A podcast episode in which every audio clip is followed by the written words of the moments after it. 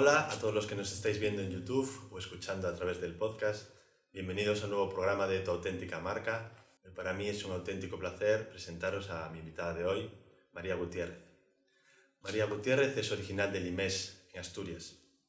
Es ingeniera y psicóloga.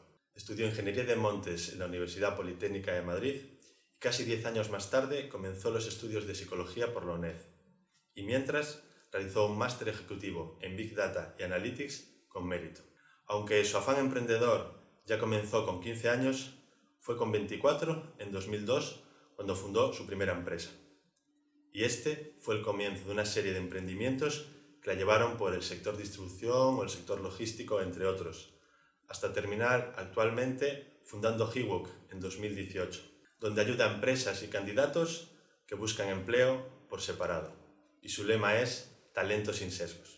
María también es co-líder del Foro Intraemprendimiento y de Nuevos Negocios Digitales, socia y business angel de Waforest Team, escritora, youtuber y conferenciante. A María le apasiona que el talento oculto a las personas vea la luz y la igualdad de oportunidades en el acceso al empleo. Y en su perfil de LinkedIn podréis comprobar lo natural que es al exponerse abiertamente confesando alguna de sus debilidades, como que es algo cabezota, mandona a veces y casi siempre resabidilla. Bienvenida, María. Hola, ¿qué tal? ¿Cómo estás, Diego? ¿Cómo estás? Y bueno, un saludo a todos los que nos están escuchando. Encantado, como te decía, de, tenerte aquí. Eh, para mí es, un placer que hayas aceptado esta invitación. Y, debo admitir que aunque llevo un tiempo siguiéndote y, y tus publicaciones, sobre todo en cuanto al contenido, es gracias a esta entrevista que he, escarbado, ¿no? he profundizado un poco más en tu, en tu trayectoria, en lo que hacías, y me ha parecido muy, muy interesante porque hasta ahora no, no había ningún caso de alguien como tú que ha, que ha hecho como un, un, aparente giro ¿no? de dirección en su, en su trayectoria profesional y es evidente y se ve pues con este tema de que eres ingeniera y psicóloga al mismo tiempo, ¿verdad? Sí, sí, sí, perfectamente. Bueno, pues eh, sí, empecé como, como ingeniera eh, de Montes, concretamente, cuando estudié, ya sabes, cuando acabas el instituto y te vas a la universidad, estuve ejerciendo de ello 12 años y bueno, pues por el medio me di cuenta de que me faltaba la parte, o sea, no me estaba enterando de una parte importante del mundo, fíjate, ¿sabes? O sea, había una parte que no la entendía bien. Eh, sí, por supuesto, todo lo que tiene que ver con proyectos, presupuestos, no sé qué, gestión, tal, bien, pero luego había una parte que no la entendía, que era la, parte de las personas. Y me creaba mucha curiosidad, porque resulta que era el factor determinante de que todo saliese bien o mal. Sin embargo, notaba como que mm, mm, no llegaba a comprenderlo del todo, ¿no? Como que, bueno, vas haciendo las cosas, pero no, no, lo entendía bien.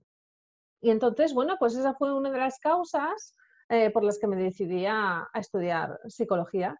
Y la verdad es que se abrió para mí un campo absolutamente increíble y maravilloso. Y dije, ostras, esto, esto sí que mola, esto sí que mola mucho, porque además lo puedo aplicar para las áreas que a mí me gustaban, que era la tecnología, la empresa, la ingeniería, o sea, todo junto, ¿no? Y bueno, pues años después, fíjate, pues aquí estoy juntando todo.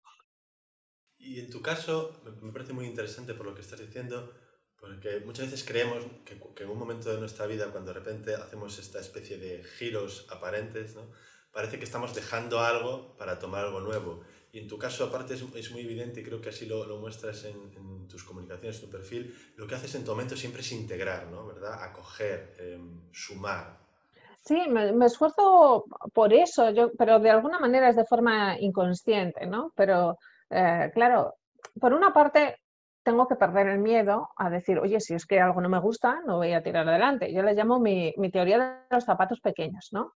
Que es que imagínate que te gastas un montón de dinero una cosa que tenías mucha ilusión, unos zapatos, luego resulta que te quedan pequeños. ¿Qué haces? ¿Los sigues poniendo o los dejas? ¿No? imagínate que no existe Wallapop, ¿vale? Entonces, dices, bueno, pero voy a ir toda la vida con unos zapatos pequeños. Eso, es, perdóname, es de tonta, ¿sabes? Sería hacer el tonto. Entonces, claro, pero, pero los dejo. Bueno, pues, pues sí. O sea, hay cosas que las he dejado, ¿eh? que he dicho, bueno, pues mm, fue un momento de disfrute y muy bien, pero de otras cosas siempre aprendí. Por ejemplo, ahora suelo saber eh, diferenciar cuando los zapatos me quedan pequeños o no antes de comprármelos, ¿vale? Lo que ya es un, un aprendizaje. Pero sí, tuve que dejar muchas cosas, pero sin duelo. O sea, yo cuando tomo una decisión, la tomo y ya está. Eh, como fue, por ejemplo, dejar Asturias, dejar allí no, mis empresas, que mi marido dejase el trabajo, eh, vendimos la casa y nos mudamos a Madrid con los tres niños sin nada, absolutamente, o sea, sin absolutamente nada, solo porque yo quería poner ese proyecto de, que juntaba ingeniería con tecnología, con psicología, y elegí mal el equipo. Eh, profesional que me tenía que ayudar, me equivoqué en la elección, yo en aquel momento no sabía de unas tecnologías que eran necesarias para, para desarrollar el proyecto y oye, casi me arruino, ¿sabes? Pero eh, de aquello fue el aprendizaje para que Highbook sea una realidad hoy. Fue lo que me llevó a estudiar el máster de Big Data Analytics mientras todavía estaba terminando psicología en aquel momento, pero me sirvió para mm, decir, mira, hay una necesidad de que las empresas no se equivoquen como yo me equivoqué a la hora de, hacer selección, ¿no? Y, y, también de dar la oportunidad a las buenas candidatos, a las personas que realmente sí quieren y se son, encajan perfectamente en el, equipo, en el proyecto y tienen la competencia necesaria, de verse. Y de ahí surge Highhook, de, de casi arruinarme en dos ocasiones. Pero bueno, esa es otra historia. Una os la he contado. Es importante, ¿no? Como, como las lecciones de la vida realmente nos están trayendo siempre algo de valor que sumar. Y eso no quiere decir que algunas puede costar más transitarlas o pasarlas, no se trata de verlo todo desde un prisma eh, súper optimista, sino que hay cosas que evidentemente pues cuesta más transitar, pero siempre hay algo de valor para nosotros, ¿no? Siempre hay algo de valor que tomar de esas lecciones que nos vas dando para, para poder implementar, como es en tu caso, ¿no? que de lo que fue pues una lección de casi fracaso, sacaste una idea para poder implementar y eh, llevar adelante un proyecto que además te, te ilusionaba, ¿verdad? Decir que casi fracaso, no, fracaso completo, o sea, no pasa nada, no necesito, ¿sabes? Eh, soy capaz de, asimilar las cosas, pero por lo que he aprendido. Mira, una de las cosas que he aprendido en todo el tiempo es que cuando algo no lo resuelvo bien, o sea, cuando algo no sé resolverlo bien, me aparece una y otra vez hasta que aprendo a resolverlo. ¿Sabes? Entonces luego yo dije, ya sé, pero si no, oye, ahí lo tengo. Una vez y otra y otra y otra. Y digo, no, esta vez lo resolví. No, no lo suficientemente bien porque me vuelve a aparecer para del mismo problema, o sea, si me pongo a analizarlo bien, he sido el mismo problema de base, solo que les dé otra perspectiva diferente. ¿Sabes? Entonces es como hacer un cubo de Rubik. No vale que solo tengas hacer una cara bien, que eso lo sabemos hacer todos. O sea, que cuando todos cogemos un cubo de Rubik, oye, la primera, el amarillo, lo hacemos fenomenal. No, tiene que estar todo el cubo bueno, ¿no? Entonces, eh, yo me lo tomo como que unas veces tengo el amarillo, tengo el azul, yo tengo la roja, yo tengo la verde, y hasta que no tengo las seis montadas, entonces ya no deja de ser un problema, ya sé resolverlo y eso deja de ser un problema y ahí entonces digo, jolín, qué bien, ¿no? Qué bien. Pero sí, hay veces que montar las caras, sobre todo las últimas, es un poco fastidiado.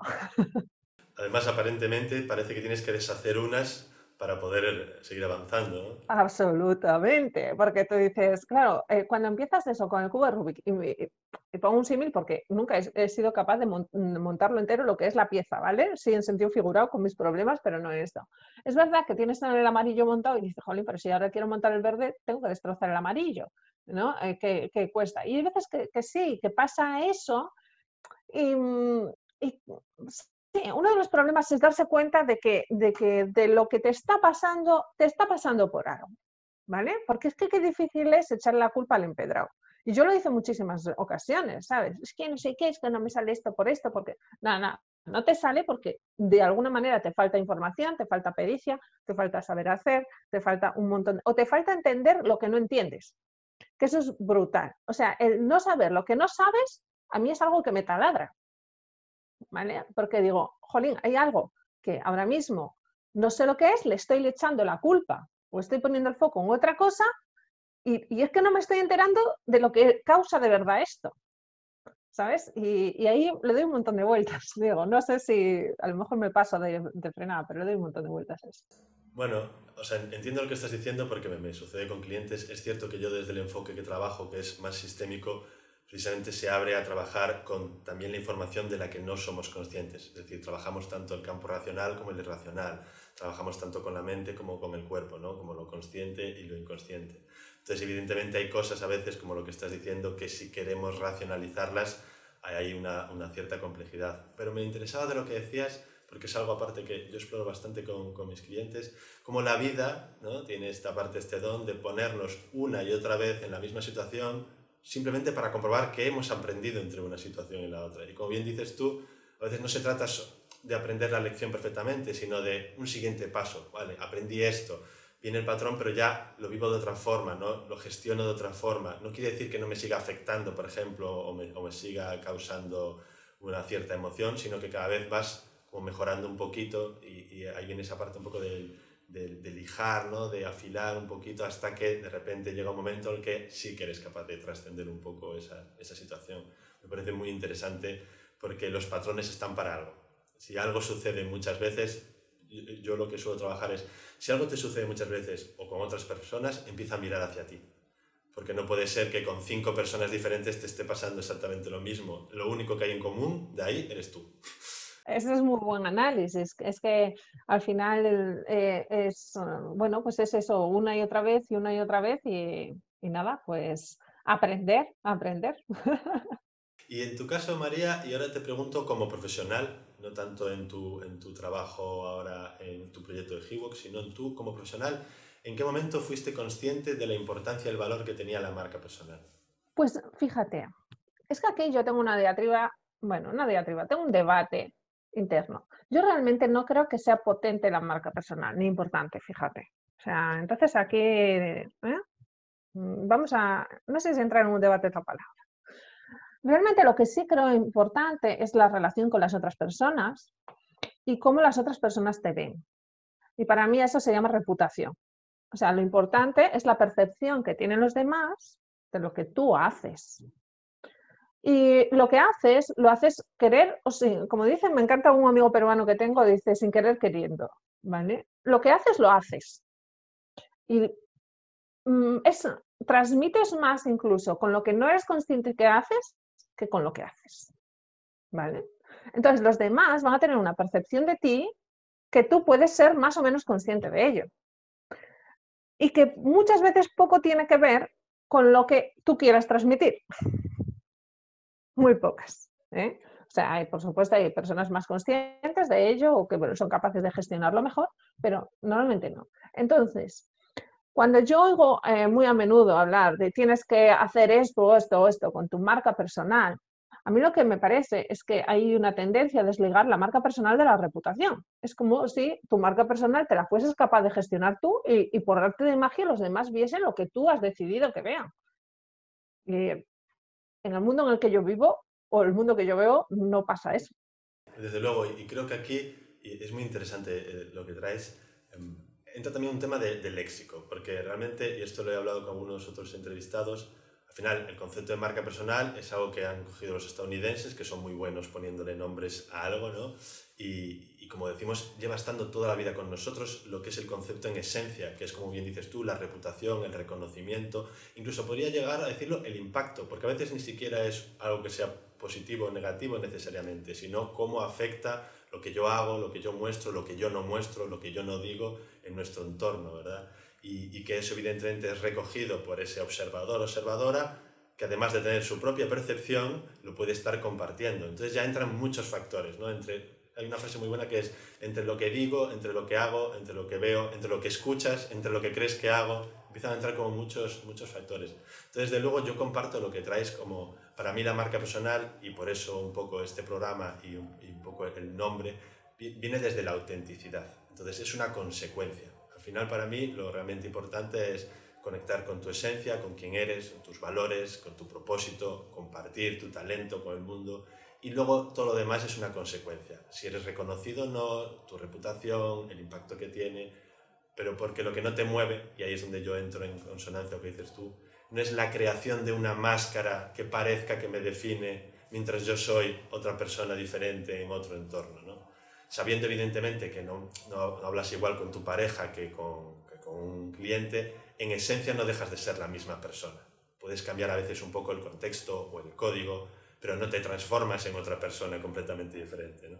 Entonces, para mí me parece muy interesante desde donde tú también lo estás trayendo y, para mí es de donde tiene sentido y por eso trabajo con, con, mis clientes desde aquí, ¿no? Desde realmente conocerse, desarrollar el autoliderazgo, poder mostrar y compartir lo que tienes y todo lo demás, un poco como dices tú, es, es una consecuencia. Y, y, en este caso, ahora te preguntaría del otro lado, es decir, ya que has podido acompañar a tantas personas, ¿cuál es el valor y la importancia que tienen para ti y que has visto que tienen en esas personas y en el impacto eh, la honestidad y la autenticidad? Es decir, mostrarse de forma auténtica, mostrarse de forma honesta, ¿cuál es el valor y el impacto que tiene? Pues fíjate, em, yo creo que, ser, ser, consecuente con los valores que tiene uno y vivirlos de forma intensa, eso hace que atraigas o no atraigas a otras personas, pero que al fin y al cabo es una generación de confianza, Es un encaje en valores. Los valores son el pegamento que une a las personas. Entonces, dependiendo de los valores que tengas, transmites una confianza inmediata a otras personas y a otras les aterras o les horrorizas. ¿sí?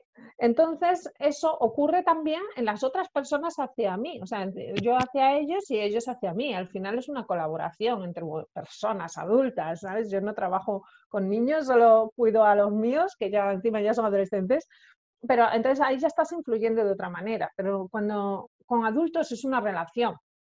Entonces, la confianza es clave y, ese compartir valores para que, para que se pueda llegar a, un buen puerto. ¿no? entonces, mm, desde mi punto de vista, eh, soy consciente de que, mm, de que la única manera de poder ser coherente conmigo misma es ser yo misma todo el tiempo.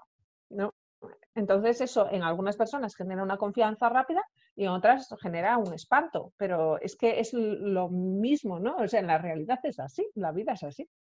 Sí, yo creo que parte es muy interesante porque a veces esta, esta idea de querer generar clientes, ¿no? de querer atraer, ¿no? de querer, nos hace llevarnos a ese punto en el que tengo que actuar así, tengo que ser así. Entonces empieza, a veces a veces es muy sutil, o sea, porque hay personas que a lo mejor crean una máscara, vale, quiero ser así.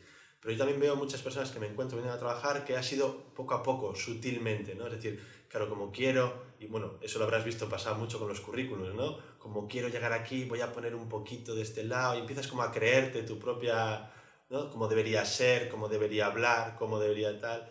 Y es muy interesante porque en esa idea de, de, creer cómo debería ser, lo que pasa es que la otra persona, en este caso tú que has trabajado talento, vamos a poner un reclutador o un cliente, percibe eso, como bien has dicho tú, porque no se trata en el mensaje que conscientemente puedes decir, es que todo tu cuerpo está hablando, ¿no? todo tu lenguaje no verbal está, está hablando. Entonces hay algo muy interesante ahí, realmente, como dices tú, conectar con esa autenticidad y sobre todo y yo lo que siempre traigo, qué liberador es, ¿verdad? Porque tiene que ser cansadísimo tener que estar cuidando de una máscara constantemente, sabiendo cuándo ponérmela y, y cuándo quitándomela.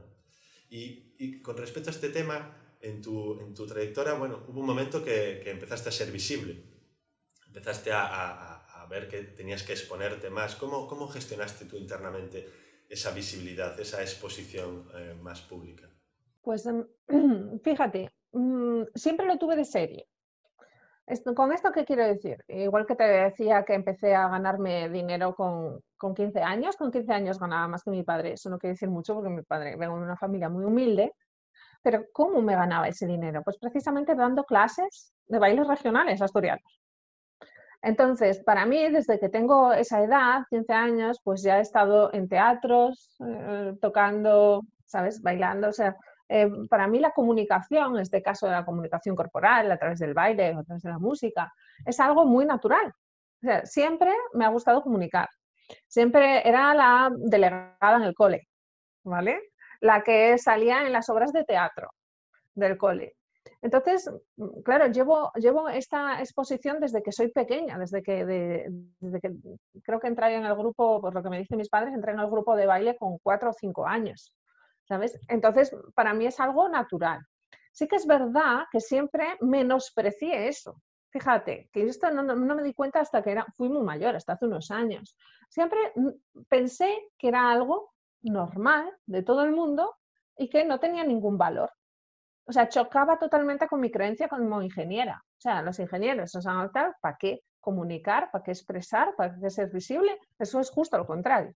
Entonces estuve, pero durante años como, o sea, no vuelvo a hacer esto. Sin embargo, vuelta a lo mismo, de forma natural, pues monté una asociación en Asturias, eh, eh, fui decana de mi colegio de ingenieros, en Asturias también, estuve en política durante años, siempre estoy metida en Saraos, o sea, quiero decir, sabes, eh, estaba en debates en la tele, estaba no sé qué, y yo decía, bueno, lo estoy porque estoy en política, pero hay mucha gente en política que no está en debates en la tele, ¿no? O sea, si acababa llegando siempre ahí, ¿por qué era? Pues, pues es eso, porque forma parte de mí. Entonces, para mí no es una marca personal, o sea, no es una actividad que tenga que hacer como parte de mi marca personal, no sé si lo estoy explicando bien, sino es, es una de mis fortalezas realmente.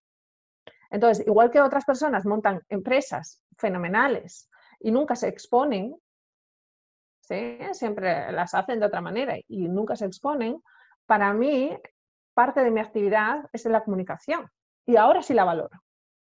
Fíjate, pero antes no, ¿eh? no la valoraba. Antes me parecía, o sea, o sea, que lo hacía por, no sé, por perder el tiempo, o no lo sé, pero no lo valoraba para nada.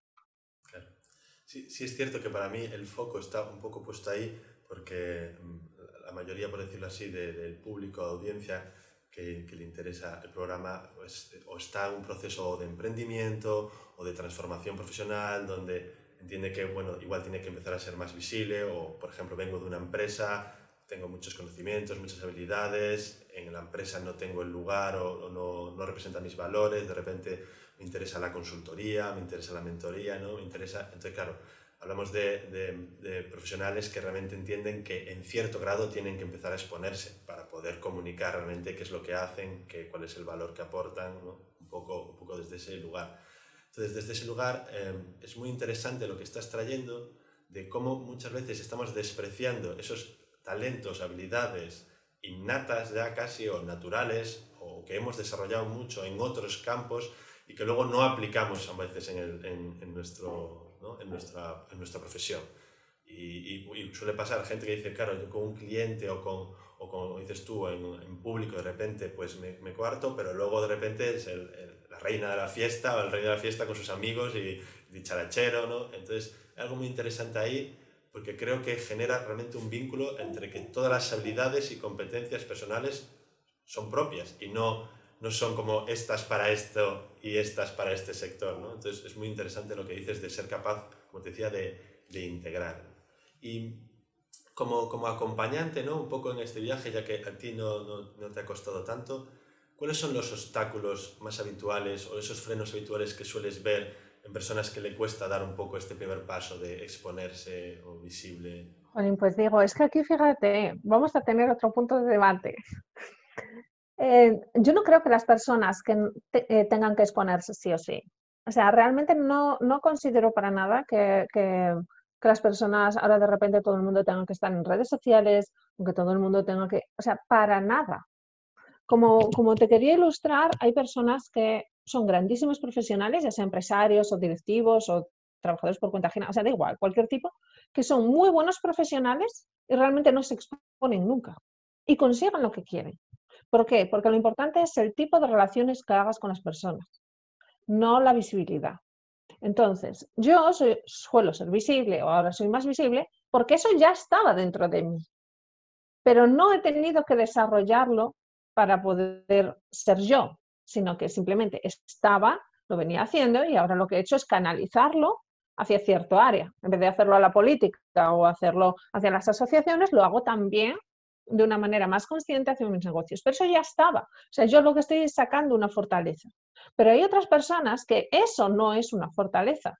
Y yo no voy a ser la que le diga a nadie que haga lo que contrario a sus fortalezas. O sea, lo que tiene que potenciar sus fortalezas. Y si eso no es una fortaleza, yo le diría, no utilices tu tiempo en eso, sino en, de verdad, aprovechar tus fortalezas. El único asterisco es que sí debes de ser consciente de cómo te relacionas con las demás, no con cuántas personas.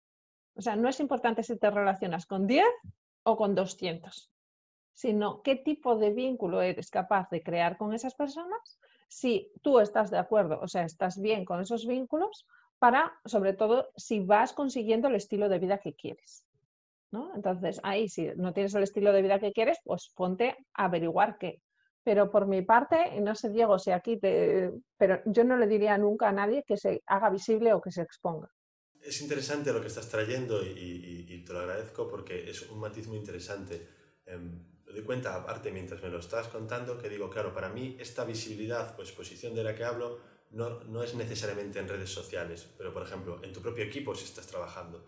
Es, es como una necesidad de realmente mostrar quién eres y, y, no dejar que ese miedo aparente a comunicarte o ese miedo aparente a mostrarte quién eres o tu vulnerabilidad haga que no te muestres ni siquiera con tu equipo con el que estás trabajando.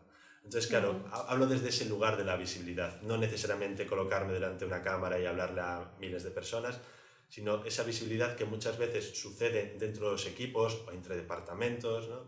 que, que, de hecho cuando, cuando trabajo con algunos clientes les sucede incluso en, en su entorno más cercano, que es el, el, no atreverme a mostrarme como realmente soy. ¿vale? No, no, es tanto esa visibilidad um, um, que ahora está más llevada a esa parte de tengo que trabajar mi, mis redes sociales y tal. Pero es muy interesante que lo matices porque yo igual muchas veces no lo dejo lo suficientemente claro.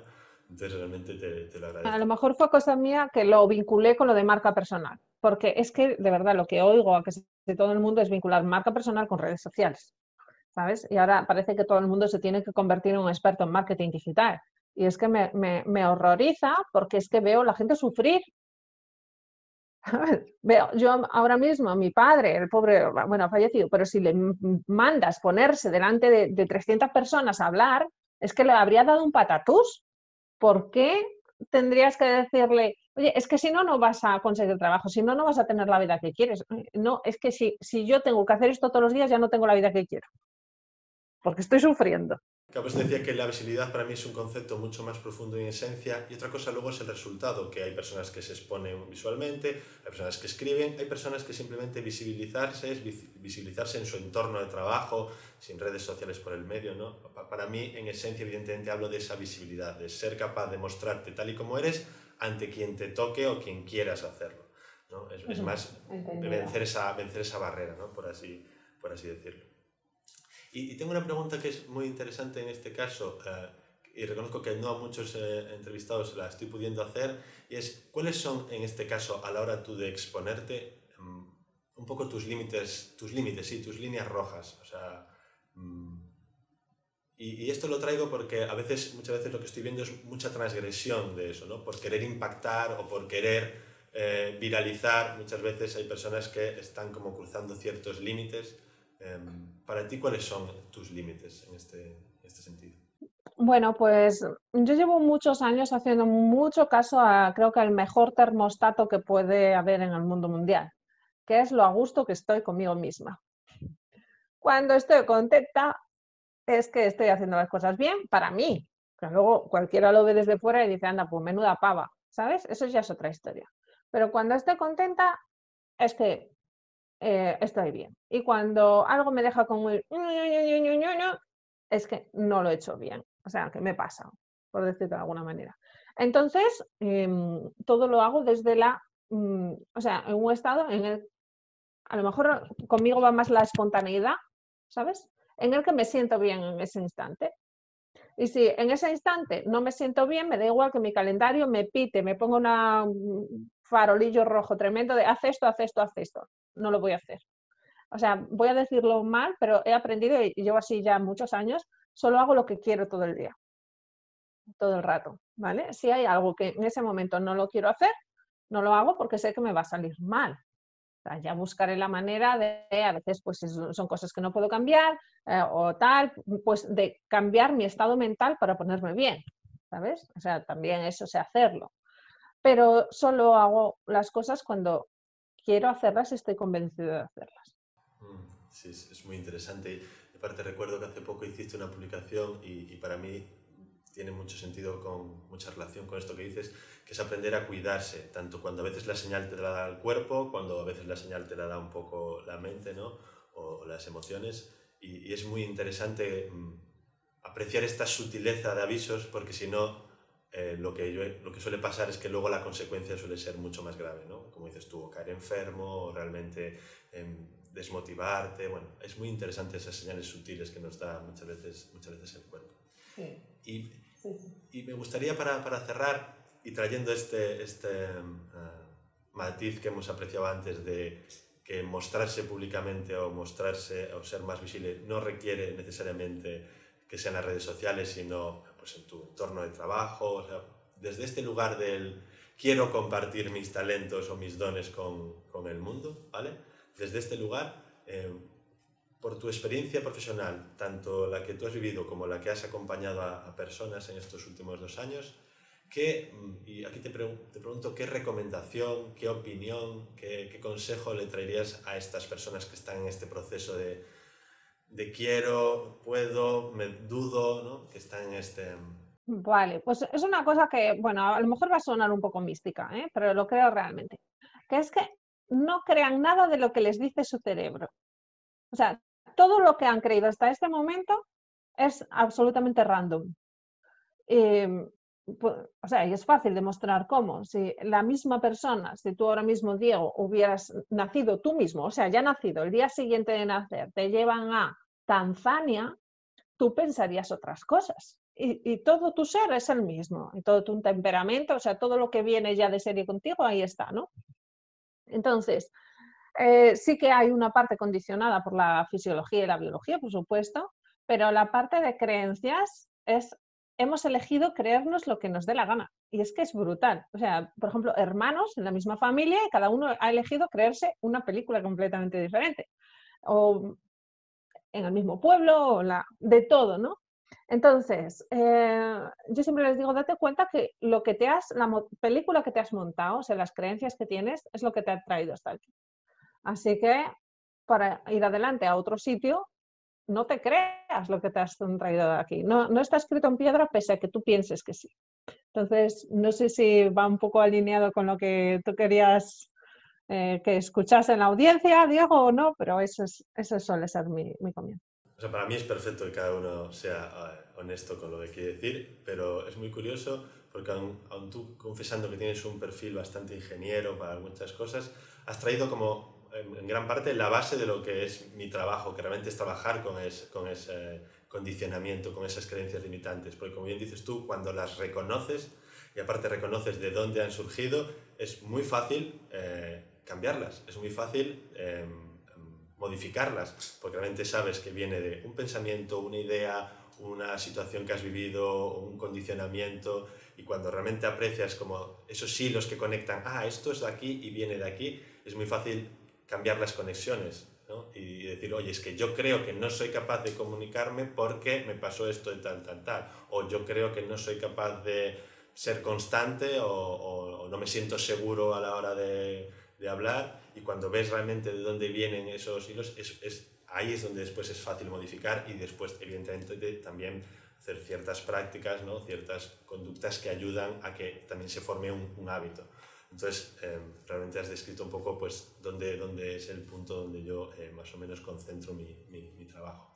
Y te agradezco mucho porque realmente creo que es algo muy interesante que las personas se den cuenta, eh, bueno, que todos nos demos cuenta de que evidentemente nos podemos seguir trabajando, nos podemos seguir conociendo, podemos seguir desarrollando nuestro liderazgo interno, nuestras capacidades, nuestras habilidades y que nos queda muchísimo camino por recorrer más allá de la edad que tengamos o de lo que hayamos hecho previamente, ¿verdad? Exactamente, sí, así es. Pues de verdad que muchísimas gracias por, por haber compartido esta entrevista, María. Para mí ha sido un, un, placer y un honor tenerte aquí y te agradezco mucho de nuevo que hayas aceptado la invitación. Bueno, pues muchas gracias a, a ti por la invitación, Diego, y nada, que espero que las personas que nos han escuchado, pues que hayan sacado algo en claro, que les ayude en su vida, que de eso se trata. Muchas gracias. A ti, María. Buen día.